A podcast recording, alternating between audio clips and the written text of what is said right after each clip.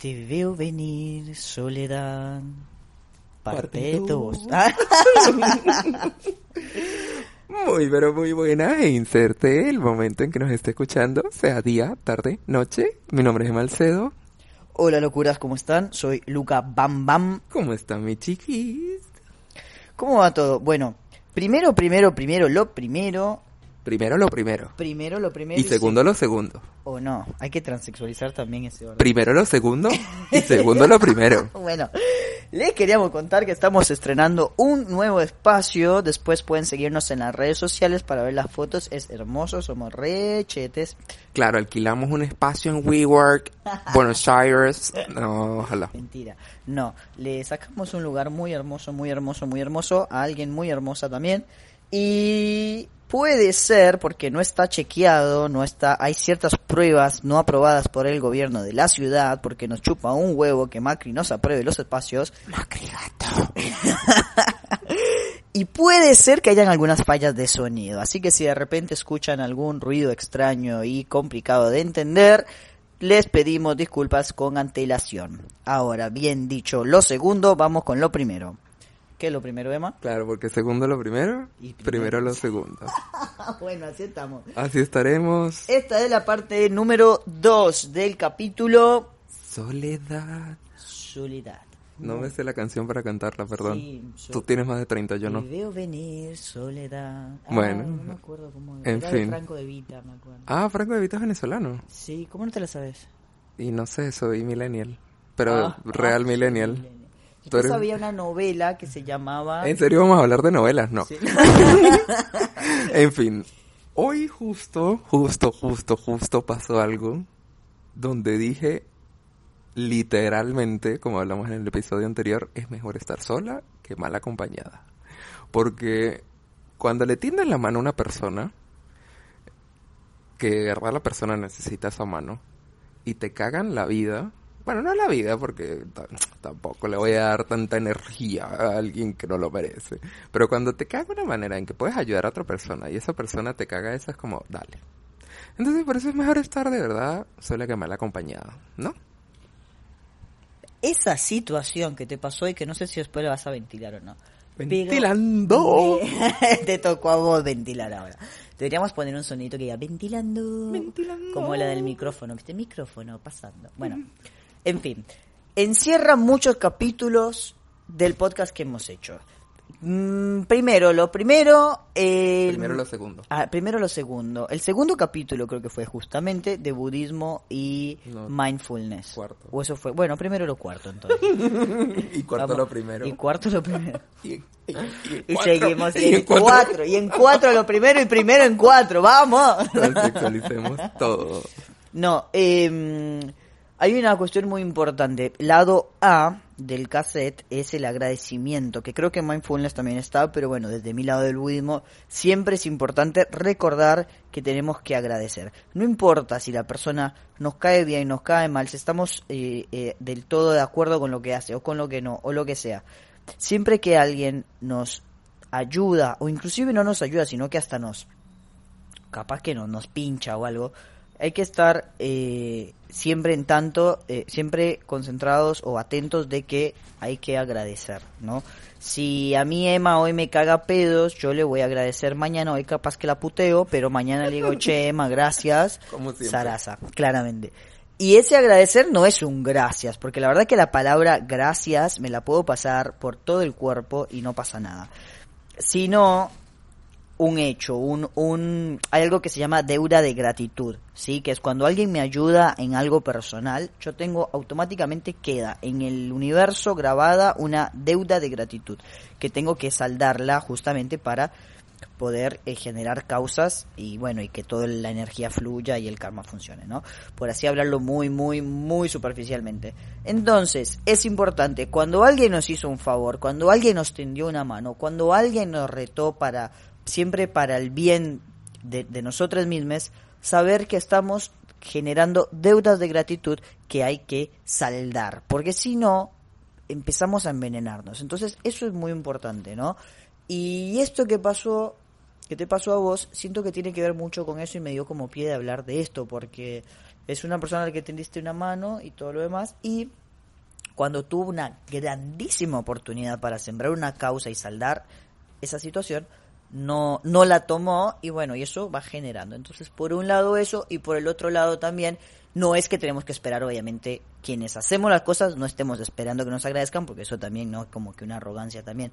Pero este caso lo que quiero tomar es el otro lado, el lado de agradecer, de siempre poder ver cómo poder eh, retribuir, ¿no? a esta persona, no de la misma manera, o sea, si a mí me dan plata, me dan mil pesos, porque yo no llego a fin de mes, alguien me dio mil pesos, no es que yo el otro mes le voy a dar mil pesos, ojalá sí, pero capaz que si no puedo darle mil pesos porque no tengo guita, puedo llevarle un día un plato de lentejas, puedo llevarle un día y decirle, che, ¿querés venir a entrenar? Puedo llegarle un día a hacerle unos masajes, puedo porque así saldas las deudas de gratitud. Y eso está bueno. Y por otro lado, también tocó el capítulo de idealización. Tomás. Sí. Bueno, gracias por tus leves comentarios que hermosos. Dulces, ¿no? Eh, dulces, dulces, como un, ay, no me acuerdo cómo se, eh, ácido loco o algo así, se llaman unos caramelos. Eres como un ácido loco. Un caramelo. Sí, bello. La mejor Pero en fin, al fin de cuentas, uno sabe quién es uno, uno sabe quién es la persona y como hemos dicho, el dicho argentino, ya fue. Ya fue.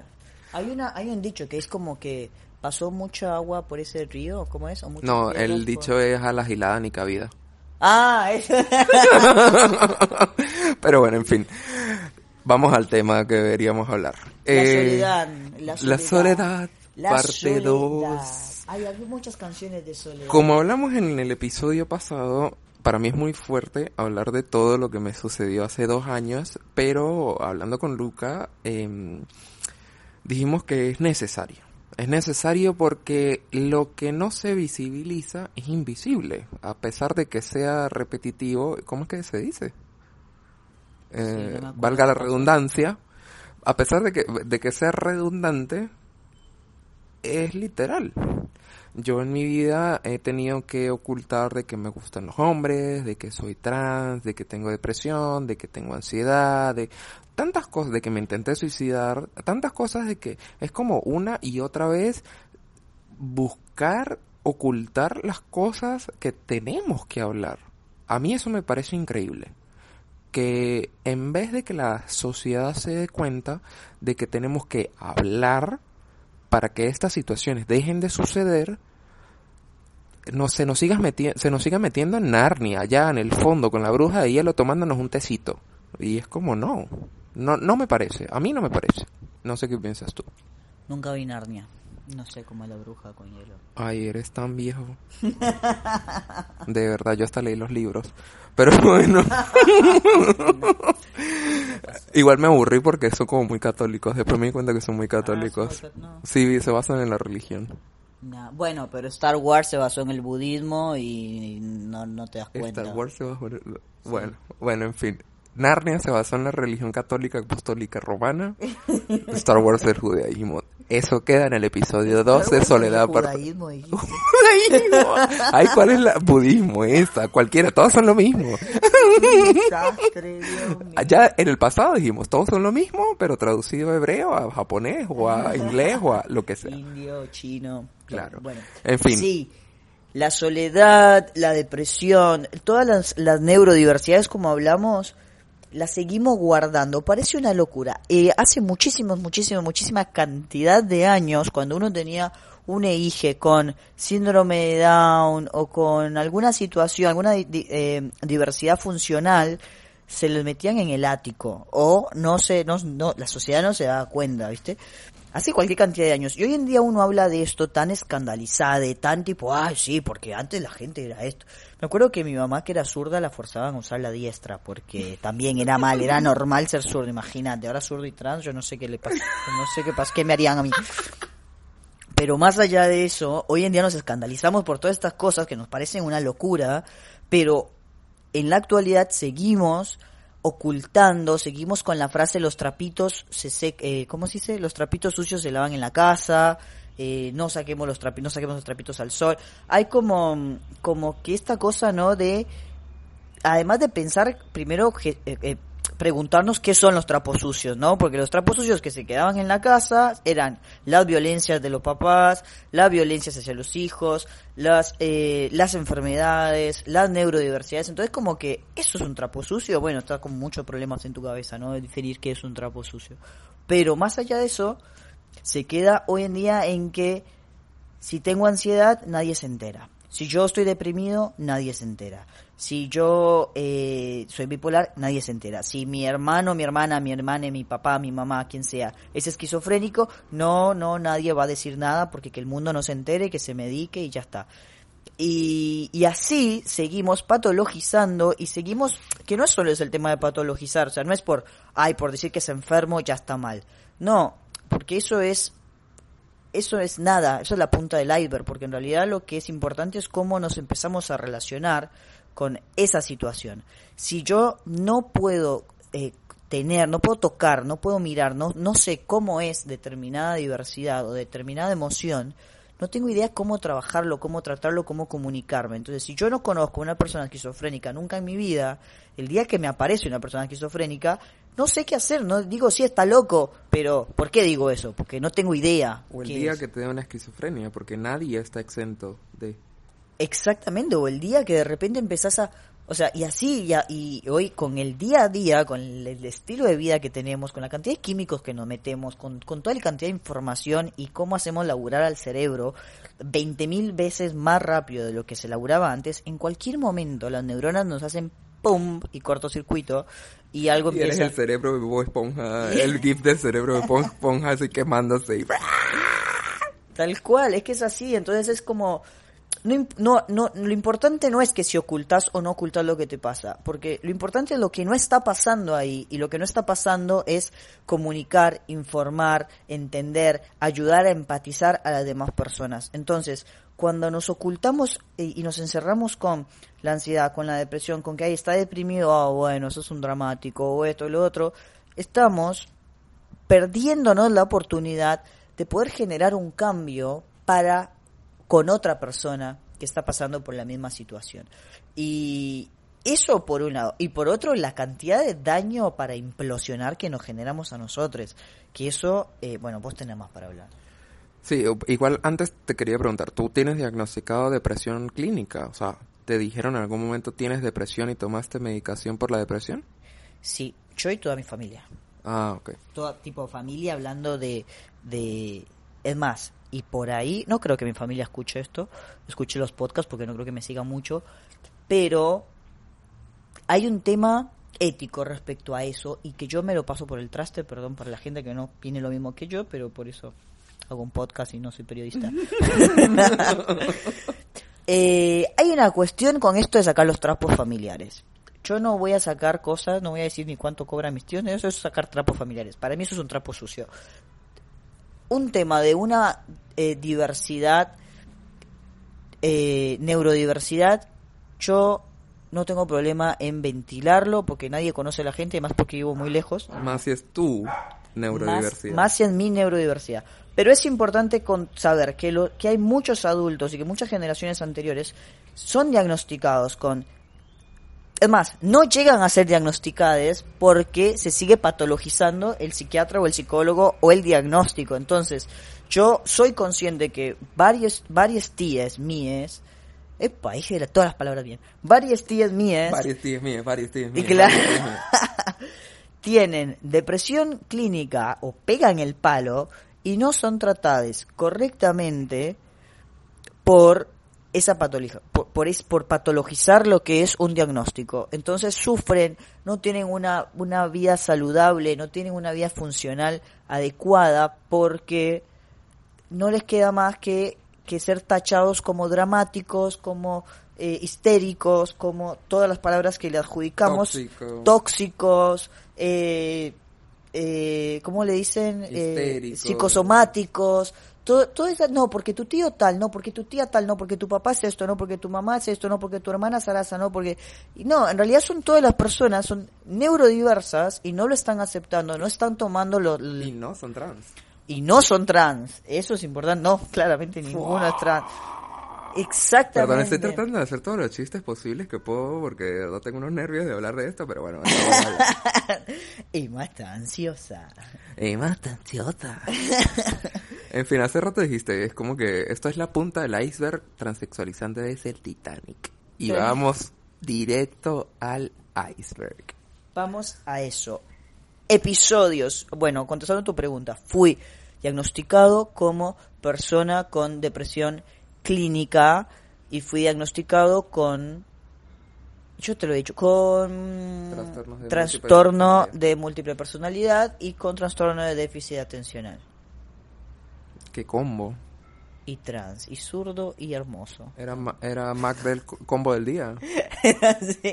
Yo no sé, yo siento como que cuando decidí esta vida, dijeron, bueno, pedí tu orden y yo no sé si no hablaba el idioma, todavía no me habían pasado el chip.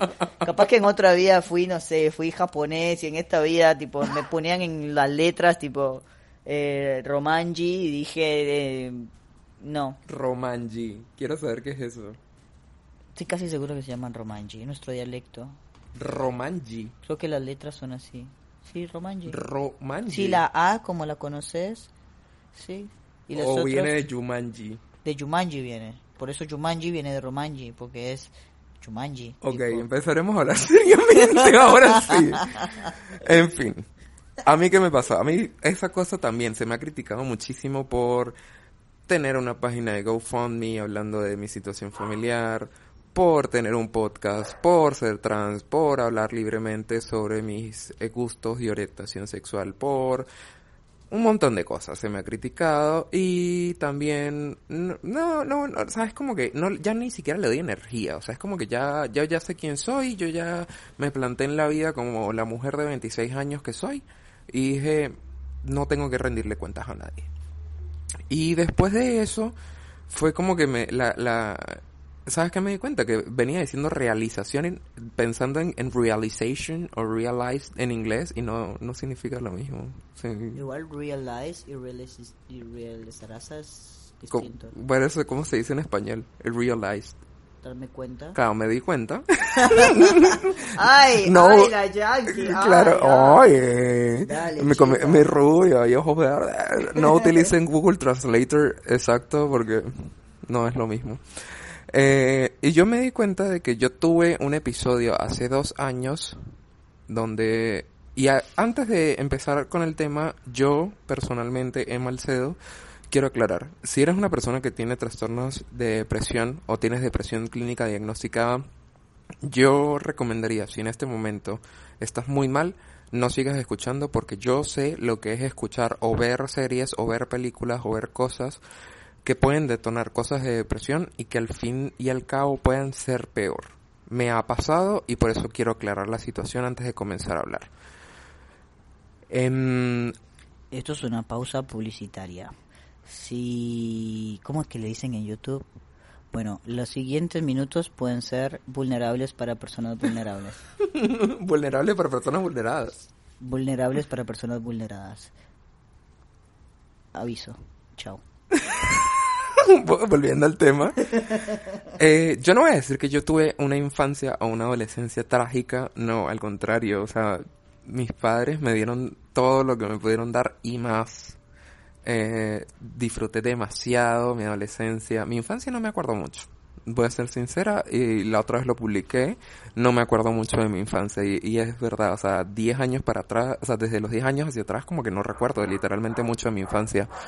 Y mm, me pasa esa cosa de que desde que tengo memoria, 12, 13 años, cada vez me doy más cuenta de que yo ya estaba desarrollando depresión y ansiedad. Y veo fotos, y justo en esta semana con, con, en terapia con mi psicóloga, le dije que vi una foto muy vieja de no sé, por lo menos 10 años o 8 años y que la verdad es que me dio tristeza y no por tristeza de decir, uy, me voy a morir de depresión en la cama, no, sino de que, ¿cómo es posible de que esa persona que está en la foto, porque obviamente era mi imagen masculina, eh, se viera tan triste, se notara tanto la depresión que tenían en ese momento de su vida y nadie hiciera nada al respecto para ayudarle y que hoy en día, siendo yo feliz porque decidí ser feliz a pesar de todas las circunstancias y todo lo que conlleva que yo sea feliz, se me siga criticando. Eso me pareció muy loco y por eso dije, yo necesito hablar de lo que me pasó. Entonces siguió pasando todo esto en mi adolescencia. La primera vez que yo fui a buscar ayuda profesional fue cuando estaba justo viviendo en Costa Rica, que llamé a un psicólogo y le dije me, que me quería intentar suicidar. Y el psicólogo todavía se estaba preocupando, intentando llamarme, y yo era como, no, no, no, no, no, no, y porque era como la, en los nervios, la cosa, no sabía cómo afrontarlo, y yo empecé a darme cuenta de todo eso que me pasaba, porque la primera vez que comí sola en mi vida, porque por suerte en mi familia estaba esa cosa de que llegábamos del colegio, del trabajo, etcétera, comíamos al mediodía todos juntos, después en la cena también, eh, nada, discusiones familiares a veces, o buenos almuerzos, buenas comidas, como sea, como toda familia, pero nunca había comido sola y eso me pasó la primera vez en Costa Rica y ahí fue cuando empecé a darme cuenta de todo eso. De ahí en adelante simplemente fue un viaje de decir qué está pasando con mi vida. Hasta cuando me vine a Argentina, eh, yo vine en pareja, luego me separé y cuando me separo, yo de nuevo eh, pasé como un momento de que dije voy a desahogarme en la fiesta, porque en Venezuela, cuando no sabía que me estaba, yo de Costa Rica regreso a Venezuela, no sabía qué estaba pasando, no quería afrontar nada, tuve una época de alcoholismo. Fueron tres meses donde todos los días estaba ebria, donde todos los días me despertaba 7, 8 de la noche, me iba a tomar, porque era lo único que se podía hacer en mi ciudad para despejarse porque no había mucho que hacer y había tenía otra otra amiga que ¿Estás diciendo que en Costa Rica se toma mucho alcohol? No, eso era en San Cristóbal ya de nuevo. Ah, entendí que estabas en Costa Rica. En, en Costa Rica también tomé mucho igual. eh, pero sí, tenía otra amiga que estaba pasando por unas situaciones muy difíciles de su vida y encontramos el desahogo en eso. Justo en ese momento, a mí siempre me encantó la música electrónica y justo en ese momento había muchos raves y muchas cosas en mi ciudad. Y inclusive era tanta la situación que yo ya tenía que no era solamente el hecho de el alcohol, sino que más de una vez tuve la oportunidad de empezar a tomar drogas muy fuertes y que no lo hice por suerte porque justo en Costa Rica, una vez que estaba en un boliche, en un bar, me drogaron y casi me muero. Amanecí en un hospital, creo que te conté esa historia, será en otro momento que la contaré acá. Y creo que de, esa situación, porque le tengo miedo a las drogas químicas por eso, porque literalmente casi muero, porque me drogaron en un bar en Costa Rica, nunca lo hice. Y creo que mi vida hubiera sido muy distinta de que no me hubiera pasado esa situación. Y agradezco que me haya pasado esa situación en Costa Rica porque me salvó de muchos errores peores. Al fin de cuentas, Luca me está mostrando algo que no sé qué es en el celular. Quiero hacer un capítulo con esta persona. ok, escríbele. Ay. bueno, a fin de cuentas, me pasó eso cuando yo estaba en Venezuela. Una persona muy allegada a mí eh, me hizo básicamente una intervención porque se dio cuenta de esta situación. Persona que hoy en día no me habla porque yo soy trans. Y, mm, y fue como la primera vez que esa persona como que se interpuso en todos los problemas que yo estaba teniendo.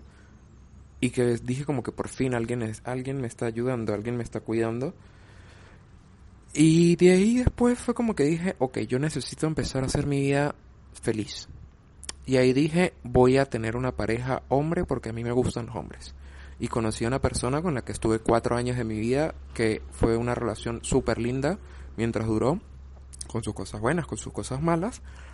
Luego de que nos separamos acá, ya viviendo en Argentina, yo no quise afrontar esa situación, yo no quise afrontar el hecho de que nos habíamos separado. Y fiesta, joda loca, etcétera, ta, ta, ta, ta, ta, ta, hasta un punto en el que seguíamos manteniendo un tipo de relación, por decirlo de alguna manera, eh, que yo nunca afronté el hecho de que nos habíamos separado. Y hubo una noche en el que yo salí con otras personas que conocía, ya tenía demasiadas cosas, demasiada depresión, demasiada ansiedad, demasiado estrés, demasiados movimientos, no me aceptaba como trans. Y una noche que llegué con mucho alcohol a mi casa y em, me desesperé al punto en el que intenté buscar ayuda, no la conseguí y dije, o sea, fue muy fuerte porque era un viernes Y yo dije, literalmente, hasta el lunes o probablemente el martes, si yo me mato en este momento, nadie se va a dar cuenta hasta que en la oficina se preocupen porque no estoy yendo a trabajar. No porque alguien se preocupe de mí de verdad. Y fue como un sentimiento tan triste de pensar eso que no pude aguantar la situación y ahí tuve esa locura de intentar suicidarme. Y en el momento en que en caí, caí en cuenta lo que estaba haciendo fue como, mierda, ¿por qué? O sea, paré inmediatamente, llamé a otra amiga y estuvo hablando conmigo eh, hasta que me calmé. Al otro día fue a mi casa. Luego, el, en, la, en esa semana cuando vi a mi psicóloga fue que me dijo, necesitamos buscar ayuda profesional con un psiquiatra porque, bueno, ya esto se escapa de simplemente sesiones con psicología necesitas medicación, que mi psicóloga por sí no es muy partidaria de la medicación, pero me dijo necesitas medicación. Y eh, voy a un hospital psiquiátrico, les comento de mi situación, de lo que viví. Y lo peor de todo es que esta, esta misma persona con la que, la que me hizo la intervención por, por el alcoholismo cuando estuve en Venezuela, estaba hablando conmigo por teléfono escuchó todo el sufrimiento que yo tenía en ese momento y mm, me dice, tranqui, todo va a estar bien, todo va a estar bien, todo va a estar bien, confía en la médica, con esto, aquello, ta, ta, ta, ta, ta. Y me internaron, yo estuve internada casi una semana y literalmente fue una de las peores experiencias que yo vi en mi vida. Porque no era solo de que estaba en un pabellón de hombres con todo tipo de problemas o enfermedades o diversidades o neurodiversidades, adicciones a drogas, o sea, era todo en un mismo sitio y yo me sentía horrible, estaba sola en un país sin que nadie me ayudara, sin que nadie... Duré más de 24 horas sin poder cepillarme los dientes, hasta que otra amiga me pudo llevar un cepillo de dientes y ropa limpia al psiquiátrico. Fue dame, o sea, dame tu celular, o sea, me hicieron firmar de que yo estaba de acuerdo de que me internaran, etcétera, y me dijeron, bueno, menos mal que firmaste y que estás de acuerdo de que lo hagas, porque si no, de igual manera lo hubiéramos hecho así, muy literal, camisa de fuerza y demás. Y me quitaron el celular, me quitaron los cordones de los zapatos, o sea, así como vemos en las películas, sí, así pasa hacer las filas para que te den las pastillas, de que te revisan la boca, debajo de la lengua para que te hayas tomado las pastillas, sí, así pasa. Y fue horrible, fue horrible estar en una situación donde yo veía a las demás personas en el psiquiátrico donde sus familiares o sus amistades estaban pendientes, trataban de que no estuvieran solos lo, el mayor tiempo posible y de que obviamente las amistades que yo tenía acá hacían lo posible por acompañarme, pero de que no era lo mismo de que un paciente, un familiar tuyo, esté en una internación. Y yo era la desesperación de decir necesito que me saquen de acá. O sea, sí, yo entiendo lo que me pasó, yo entiendo lo que me sucedió, yo entiendo de que necesito ayuda, pero acá estoy peor. Por suerte me ayudó, o sea, mi psicólogo me habló con el hospital, me ayudaron a salir, de ahí fueron dos meses de licencia psiquiátrica hasta que por fin pude afrontar el hecho de que soy trans.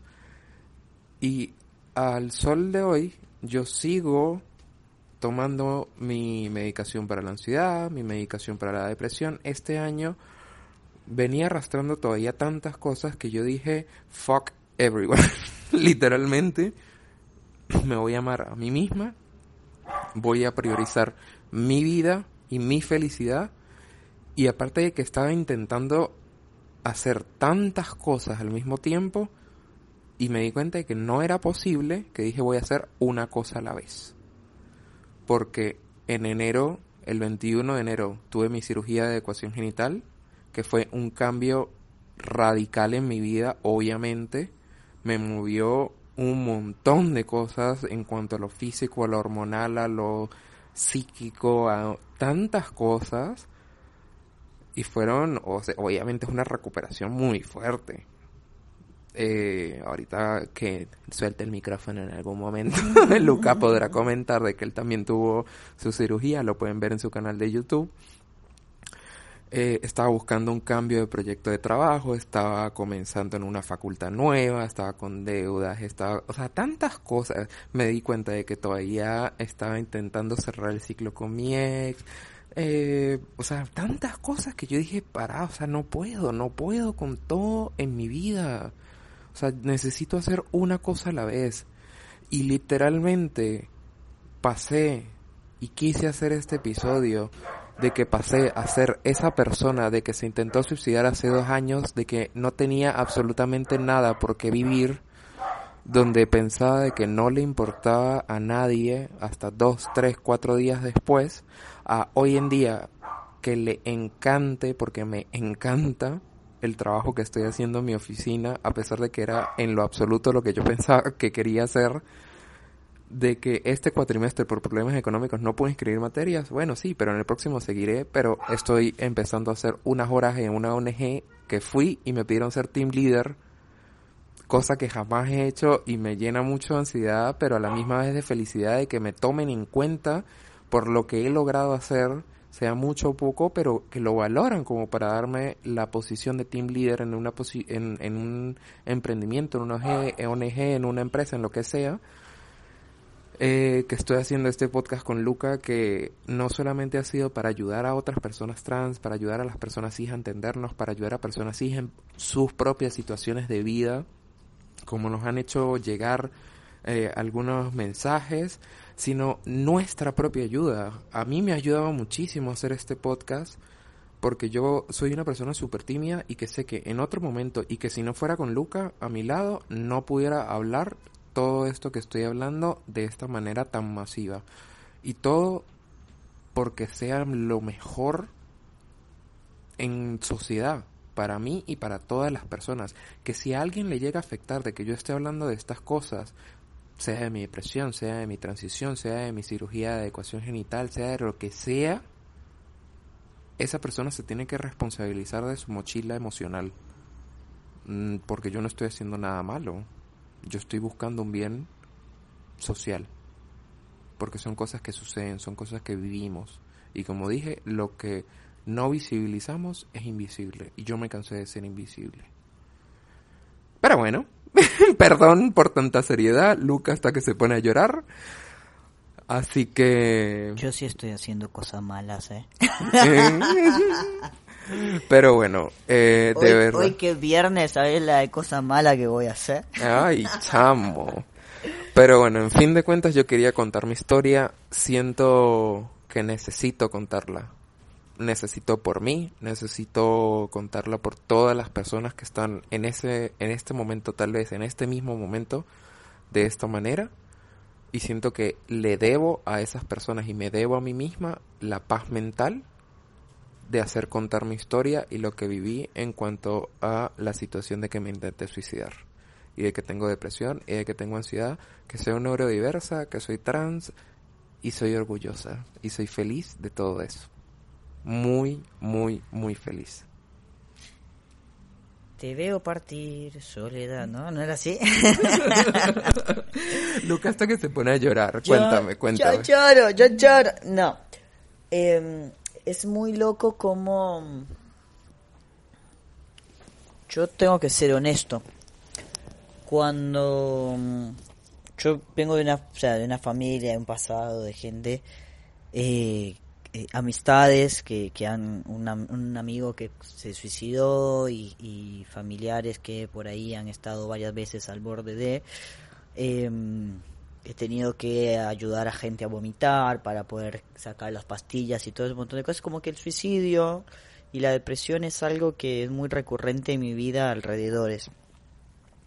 Entonces son, son momentos o situaciones que no me, no me escandalizan en el momento, ¿no? Entonces, cuando alguien me dice, che, me quiero suicidar, no me,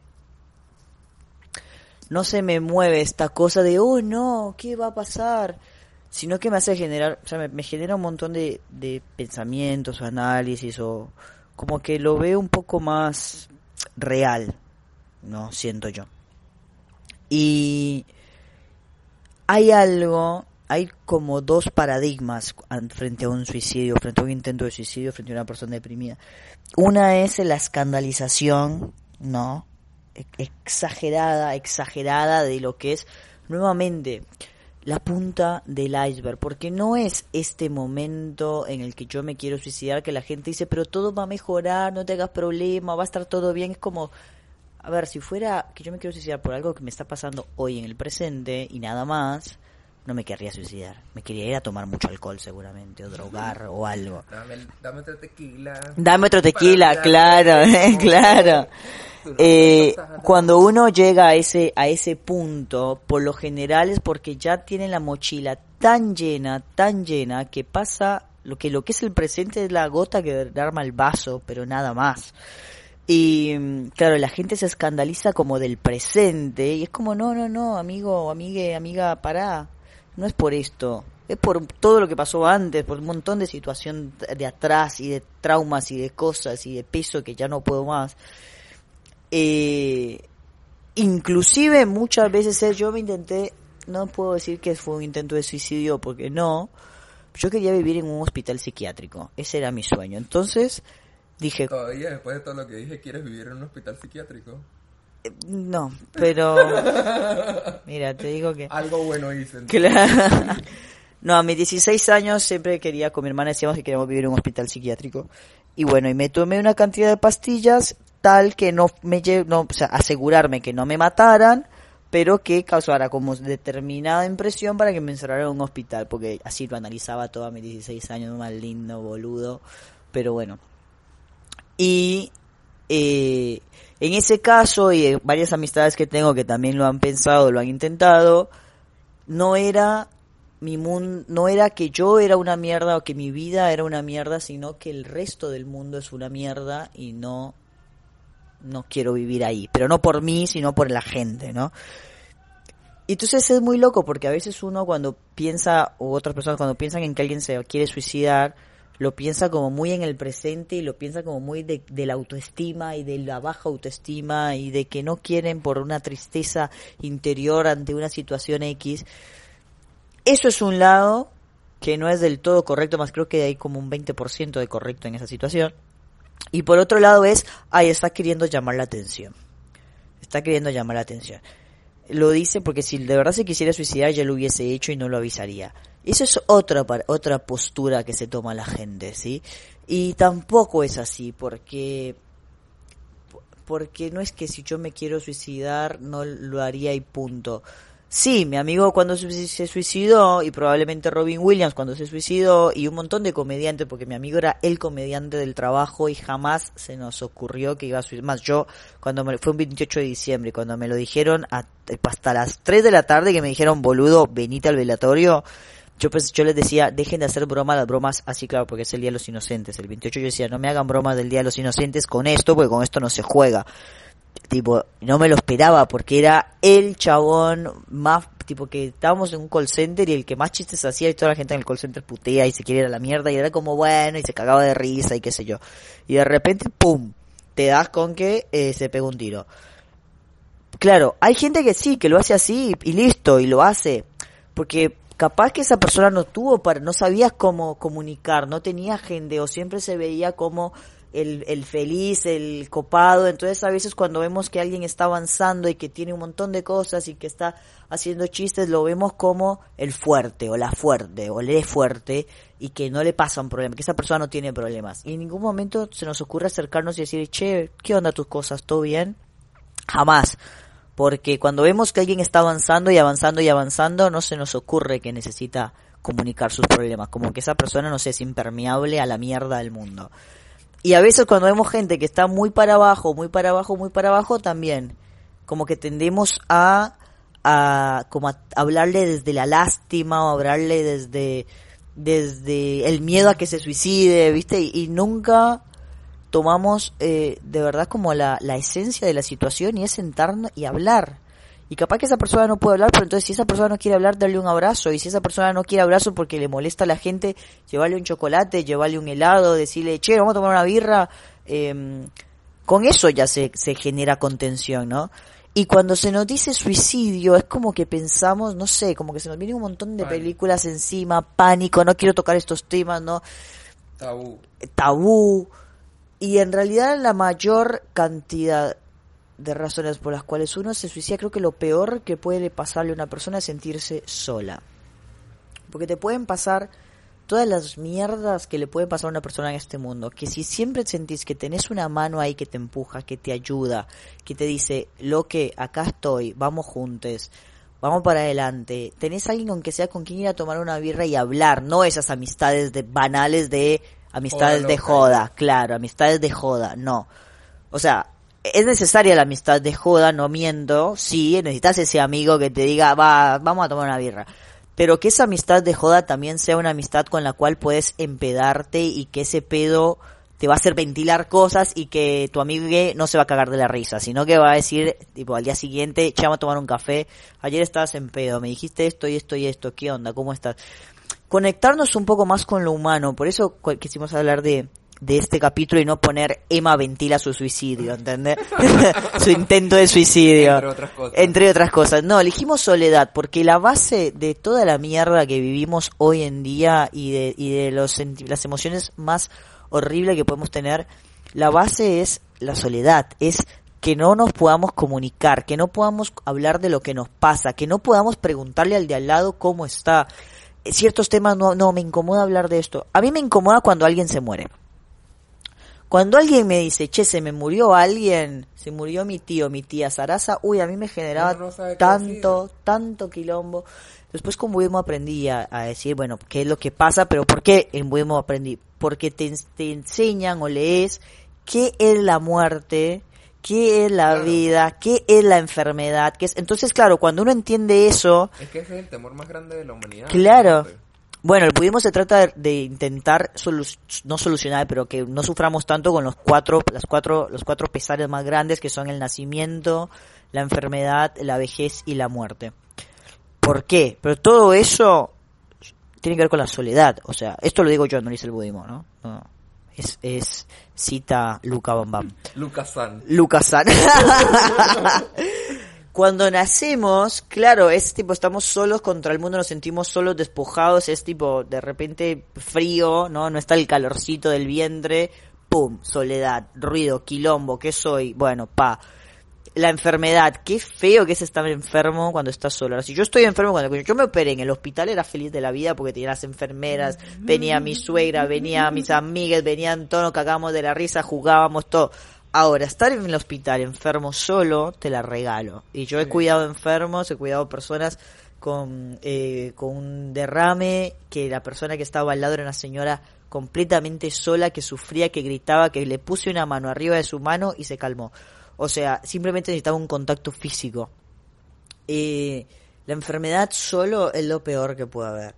Después, ni qué hablar de la vejez. Cuando somos ancianes, nos olvidamos de todo lo que han hecho nuestros padres para con nosotros, o nuestros tíos, o nuestro lo que sea. Y cuando somos, cuando nuestro papá, nuestra mamá, nuestro tía, nuestra lo que sea, está anciana y ya empieza a, a- con el carácter tipo por ahí hay muchos les da tanta tanta frustración que genera un mal carácter hay muchos ancianos adultos mayores con mal carácter o una preocupación extrema o lo que sea y no sabemos agradecer no sabemos contener no sabemos charlar con un adulto mayor no sabemos respetar ni siquiera un adulto mayor entonces poder empatizar con que esta persona le está pasando todo esto. El otro día fui a una charla de diversidad funcional y me dijeron algo re claro. La persona que estaba dando la charla dijo, entiendan que todos somos futuros diversos funcionales. Porque Literal. todos cuando lleguemos a cierta edad vamos a necesitar ayuda, compañía, alguien que nos hable, alguien que nos ayude a caminar, alguien que nos ayude a subir una escalera. Vamos a tener problemas de sordura, de, de- bueno, vamos a ser sordos, vamos a poner problemas de, de ceguera, vamos a tener un montón de diversidades funcionales. Entonces, ahí te, te queda como empatizar con esa persona que le está, ah, pues son, tenía mal humor. Y sí, boludo, tipo, no se puede mover, ¿qué vas a estar re contenta? Tipo, vas a estar chocho, ya no eche nada, y qué sé yo, mi abuelo, mi abuelo era cantante, le encantaba cantar, le encantaba la música todas las mañanas y ahora es sordo. Y que va a estar de buen humor, obvio que va a estar del orto, o sea, obvio, dale, a no ser que le encontrés, que le, le agarré la vuelta y todo lo demás. Entonces, la soledad es la base de todos los pesares. Si logramos vencer eso como sociedad, que es una boludez, es hablar, es ir, es preguntar, es una birra de por medio, un vino de por medio, un mate en Argentina, lo que sea, ya está. O sea, con eso, eh, la mitad de los mínimo la mitad de los problemas se acaban. Eh, nada, eso. ¿Vos qué pensás, Emma? Eh, sí, dijiste un montón de cosas que la verdad es que me dieron pie como para ir cerrando ya que van los 45 minutos. Em, primero, caso de Robbie Williams, total y completamente. Creo que ninguna persona puede recordar alguna película o en algún momento que Robbie Williams no le haya hecho feliz. Porque veíamos a Robbie Williams como la persona más feliz de la vida. Que en el set, en el set lo veían también, la familia lo veía también. Literalmente era la persona más feliz de la vida y pasó lo que pasó. Se suicidó. Y a mí también, yo porque tengo esta cosa de que era muy introvertida por otros problemas, eh, y me costaba hacer amistades, me costaba abrirme y todo y demás, pero las personas que me conocen saben que después se arrepienten de darme confianza porque soy así también súper abierta, súper cague de risa, súper chiste, súper esto, súper aquello. Y era como por decir, bueno, estoy empezando a conocer personas, pero no quiero abrir todas estas emociones que estoy llevando en mi mochila emocional. ¿Cómo puedo hacerlo? Chistes. Porque es la manera más fácil de evadir la tristeza, la depresión, la soledad, chistes. Y una persona siempre quiere estar con una persona que se esté riendo. Con una persona triste, ¿quién quiere estar? Y, y yo me iba por ese lado. Y mm, otra cosa que mencionaste fue el tema de, de que pensamos la depresión o el suicidio o esto o aquello. Y algo que pues también quiero como comentar, una cosa muy distinta es la que, que me lo dijo una persona eh, a mí una cosa muy distinta es la fantasía de suicidarse y otra cosa es el intentar suicidarse. Yo muchas veces fantaseé suicidarme en mi adolescencia de muchas maneras muy distintas y a veces intentaba cosas boludas, pero de que no era de que quería hacerlo. Pero cuando intenté hacerlo de verdad, ahí fue cuando me di cuenta de la diferencia. Y de igual manera, ninguna de las dos se tiene que como hacer menos. Si una persona te dice eso, no me acuerdo en qué episodio fue que yo lo mencioné, la, un, muchos estudios dicen que cuando una persona intenta o dice o habla de que se quiere suicidar o tiene ideas suicidas, es porque es muy real y hay que ayudarle. Entonces es como alarma. Hay personas que de repente pueden llegar a utilizarlo de excusa para llamar la atención, sí, porque hay gente de mierda en todo sentido en el mundo. Muchas, muchas parejas, muchas parejas violentas llegan a usar eso. Exacto, sí, hay gente de mierda en todo el mundo, pero si tú tienes una persona cercana, conoces a esa persona y tú conoces que esa persona no va a hacer algo así, sino que cuando te lo dices algo cierto, alerta y ojo al piojo. Y la verdad es que son... Qué difícil es ponerle un ojo al piojo, Emma. No se ven. No se ven. Yo puedo. Bueno, vos porque sos rubia, boludo. Lo peor de todo es que no puedo ver un autobús a tres cuadras de distancia. Ah, pero puedo ver un piojo, dale.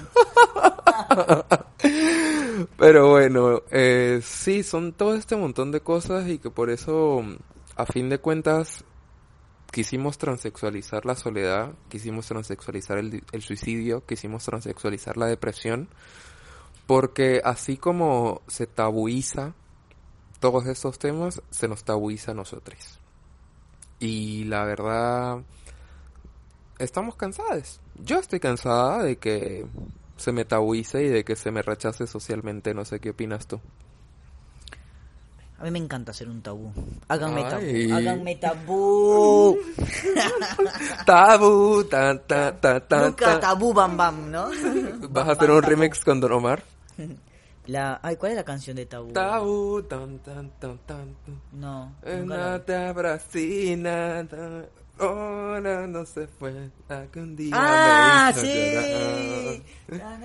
Bueno la verdad es que hoy no voy a pedir disculpas por no haber hecho chan,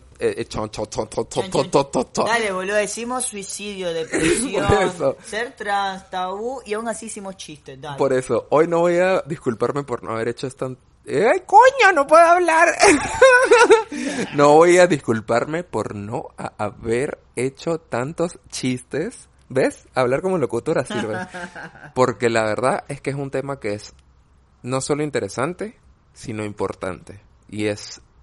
Está en nosotros, las personas que lo vivimos, de visibilizarlo para que se nos entienda, porque también me pasó eso de que se me hablaba como si fuera una persona eh, que no entendiera la vida, o no entendiera el universo, no entendiera nada. Y era como, bueno, sí, recién salí de la, de la internación, era como que me daban tantos medicamentos una psiquiatra muy mala que tuve, que pudiera haber hecho un juicio de malpraxis literal porque me desmayé en la oficina de tanta medicación que tenía en un momento. Y bueno, sí, no recuerdo muchas cosas porque la verdad es que tenía demasiada medicación encima y era como un viaje a veces no muy divertido. Otra cosa así rápido, hay que tener cuidado y capaz que lo podemos dejar como nota para otros capítulos, el tema de la medicación, ¿no? Porque cuando una persona les dice la medicación me hace mal, posta, la medicación hace mal, aunque digan no, pero eso es un 25% de lo que estás tomando. Bueno, las pelotas me hace Sí, mal. literal. Y eso era lo que me decía, me aumentaba, me aumentaba, me aumentaba, hasta que un día me desmayé en la oficina. Dejé de ir a ese psiquiatra, caí en otro episodio depresivo, da, la- etcétera. Y hoy en día estoy genial con la medicación que tomo, con la dosis que tomo, con el psiquiatra que tomo, que aparte de que no solamente me escucha y me pregunta cosas, me siento bien y siento emociones, siento tristeza, siento felicidad, siento emociones, que eso no lo sentía antes. Pero entonces, claro, la gente me veía como tan dopada porque literalmente era Porque te, te bloquean, te Claro, bloquean las sí, emociones, o sea, te bloquean todo. JJ el avioncito era pendejo al lado de lo que yo estaba volando en el universo. O sea, yo estaba con una cosa que yo no sabía qui- quién era a veces. Bueno, tampoco así, pero sí era como que muy, muy, muy, muy, muy drogada. Y la gente entonces me hablaba así como, hola Emma, ¿estás bien? ¿Quieres un vaso de agua? Y yo así como que dentro de mi mente decía, andate a la concha que te remil parió. Pero no podía decirlo porque mi cuerpo no reaccionaba tan rápido. Y también eso, o sea, una vez aprendí a cómo funcionan los medicamentos en mi cuerpo y aprendí a controlar cómo funciona la medicación y qué me pasa una vez tomo mis medicamentos y que de repente hay veces, inclusive todavía hay veces que el cuerpo por no sé, qué sé yo, no, no terminé mi carrera de medicina. De repente, eh, ¿cómo se dice? Mastica, come y Traga, después de eso procesa. procesa los medicamentos. procesa los medicamentos de manera tardía porque son medicamentos de larga duración, qué sé yo. No traga de manera tardía, me parece. Ah, no, eso no. Eso jamás. En el momento y en el instante. Eh, pero bueno, sí, o sea, los medicamentos a veces tardan en hacer efecto y todavía hoy en día me ha pasado eh, eh, que de repente es así como explota esa cantidad de dosis de medicación anormal y digo, wow, y me voy a un universo paralelo total y es como, ahora lo disfruto, es como un viaje súper lindo, es como, ay, tengo una relajación increíble y claro, es como que todo el mundo funciona muy rápido para lo que mi cuerpo puede reaccionar en mi cabeza. Obvio, no puedo tener ansiedad porque precisamente tengo como hiperdosis para que no me pase eso, pero mi cuerpo no reacciona de la manera en que mi cerebro puede funcionar. Y es como que todo me causa demasiado pánico porque es como los ruidos son mucho más fuertes, las cosas son mucho más rápidas de que lo de que mi cuerpo puede llegar a, esquivarlos o hablar o terminar la oración o me dicen algo y yo tengo que pasar cinco segundos para entenderlo, procesarlo. No, mentira, en, el- en la parte del cerebro es más, es todo así súper violento, o sea, como que lo entiendo, lo proceso, necesito hablar y como que digo, "Jo, necesito decir esto y no pasa, no pasa, no pasa, no pasa. Y era horrible, me desesperaba horrible. Y ahora es como, ay, sí, me habla y, ay, tengo demasiado dope de medicina Porro. encima. Literal, Ahora es, Emma con porro. claro, es algo así. Y ya Luca me ha visto en estos estados y el otro día, porro. el otro día Luca me vio en estos estados y yo le dije, ay, boludo, estoy con un dope de medicación encima que estoy, pero Genial. Es como la tortuga de, de Buscando Nemo. Es suave. Exacto. Pero bueno, no me voy a disculpar por no hacer tantos chistes porque es algo súper importante. al final ahora. Claro, y al principio. Compártanlo a las personas que necesiten, que, neces- que sientan que necesitan ayuda. Compártanlo a las personas trans que necesitan expresarse. Compartan a una persona que aprecien y que quieran verle ser feliz en su vida, así como yo decidí dejar de hacerme víctima, dejar de ser triste, dejar de sufrir y vivir mi vida y vivirla feliz sin importar lo que me importe que digan las personas.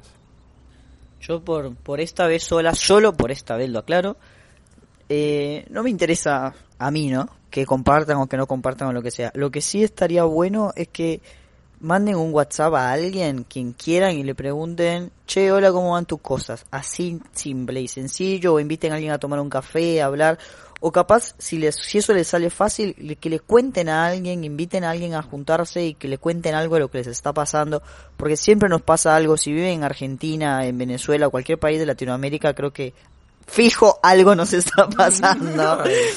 Fijo. Más en claro, de Venezuela, Argentina, algo nos está pasando siempre. Eh, así que júntense a charlar, júntense, si quieren escuchar el podcast o no me chupa un huevo, pero júntense a charlar. Por esta semana, después pueden seguir escuchando el podcast, no pasa nada. Pero sí, también, o sea, si conoces a alguien, compárteselo, o si te incomoda hacerlo, hagan eso, júntense, sí, o sea, eh, basta de esta cosa de que creamos de que por las redes sociales estamos socializando. No, no es así. Solamente cuando estamos frente a frente que socializamos. Basta de creer eso. Y si tú eres una persona, quien está escuchando esto, que eres trans, que tienes depresión, que todo pide ayuda, si no tienes a nadie con quien hablar, escríbenos a Luca y a mí. Con, Vámonos de joda. Ah, no. nos iremos de joda o te escucharemos o estaremos acá. Eh, pero hablen, hablen, expresen sus emociones, basta de hacer tabú todo esto, transexualicemos todo. Muy bien, bueno, Mi nombre es Emalcedo, yo soy Luca Bam Bam, ese Alcedo en Instagram. Luca Bam Bam en Instagram. Chao, mi chiqui. Chao, locuras. Esto, Esto fue. Transexualizando.